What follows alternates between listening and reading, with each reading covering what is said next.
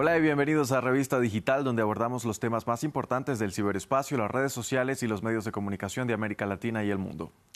Nueva York es el lugar donde nació el Molino Informativo, un medio de comunicación que cuenta historias de migrantes y que además está hecho por migrantes. Este grupo está conformado por personas de distintas nacionalidades que aunque no son periodistas han aprendido a moverse por la ciudad para recoger historias de sus luchas y sus tradiciones y contárselas al mundo. Hablamos con dos de sus integrantes. Empezamos. En las comunidades mexicanas, principalmente en las zonas rurales, el molino es el lugar donde las personas acuden a moler distintos ingredientes que hacen parte de sus comidas tradicionales. Este espacio termina siendo un punto de encuentro donde las personas conversan con vecinos y amigos, por ejemplo, y se enteran de los últimos acontecimientos de sus comunidades. Es por eso que el molino es el nombre que un grupo de migrantes en Nueva York escogió para bautizar un portal informativo en el que cuentan historias de migrantes.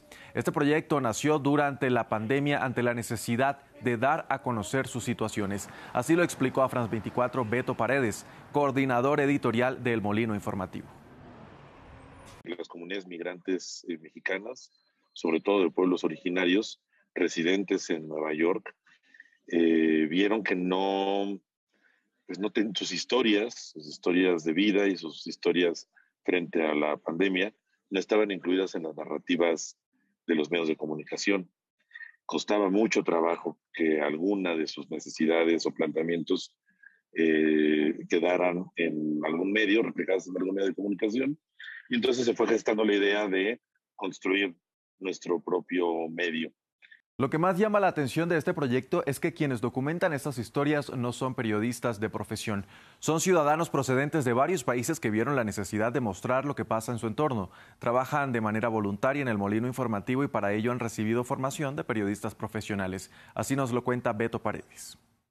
Finalmente, este año, a inicio de este año, comenzamos una capacitación con un grupo de alrededor de 20 personas que son, no son periodistas de oficio, son gente que trabaja en diversos sectores y que está interesada en destinar tiempo para ejercer labores de comunicación. Entonces hicimos un poco la capacitación en fotografía, video, vamos trabajando mucho lo de la escritura. Es un proceso que no es, no es rápido. Entonces hemos llamado a diferentes periodistas, eh, aliados que de alguna manera se han solidarizado con este proceso y de esta manera el molino informativo eh, se ha constituido como un medio muy importante o muy querido por este sector de la población en Estados Unidos, que es fundamentalmente invisibilizado. Uno de los integrantes de este proyecto es Esteban Esteves, un mexicano que llegó a Nueva York en los años 90. Nacido en una familia de agricultores en el estado de Puebla, dice que, al igual que lo han hecho varios de su comunidad, se vio obligado a salir de su país por las dificultades económicas que atravesaba. Esteban se gana la vida haciendo tapicería y alterna su trabajo haciendo reportería para El Molino. Allí interpreta a Crispín el Inmigrante, un personaje que recorre la ciudad de Nueva York entrevistando a personas migrantes para conocer sus historias de vida. Lo más difícil del proceso, según dijo, es balancear el tiempo entre El Molino y su trabajo en una ciudad tan grande y congestionada como la capital del mundo. Esto dijo a France 24.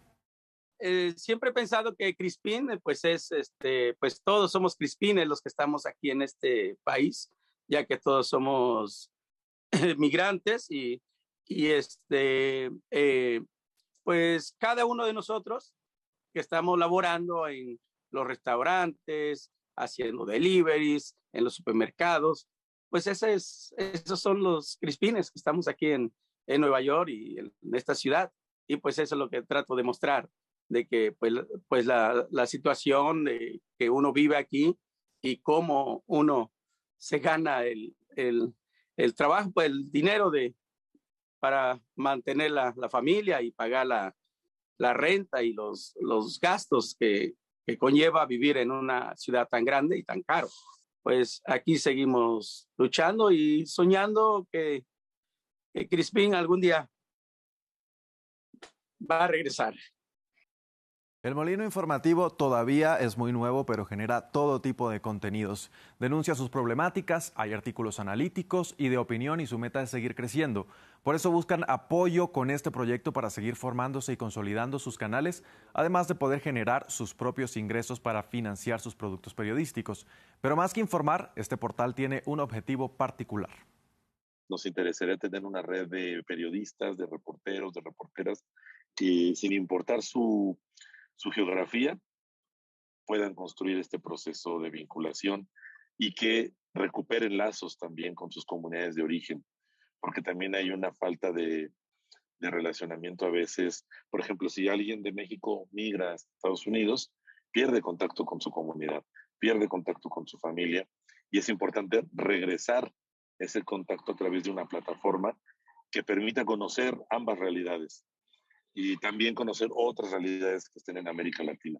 Entonces, es un poco la intención, que el molino se convierta en un espacio de organización eh, a largo plazo, de manera comunitaria, y que en algún momento también sea en distintas lenguas, que no solamente sean en español, sino que más comunidades puedan sentirse con la confianza de tener contenidos en sus propias lenguas.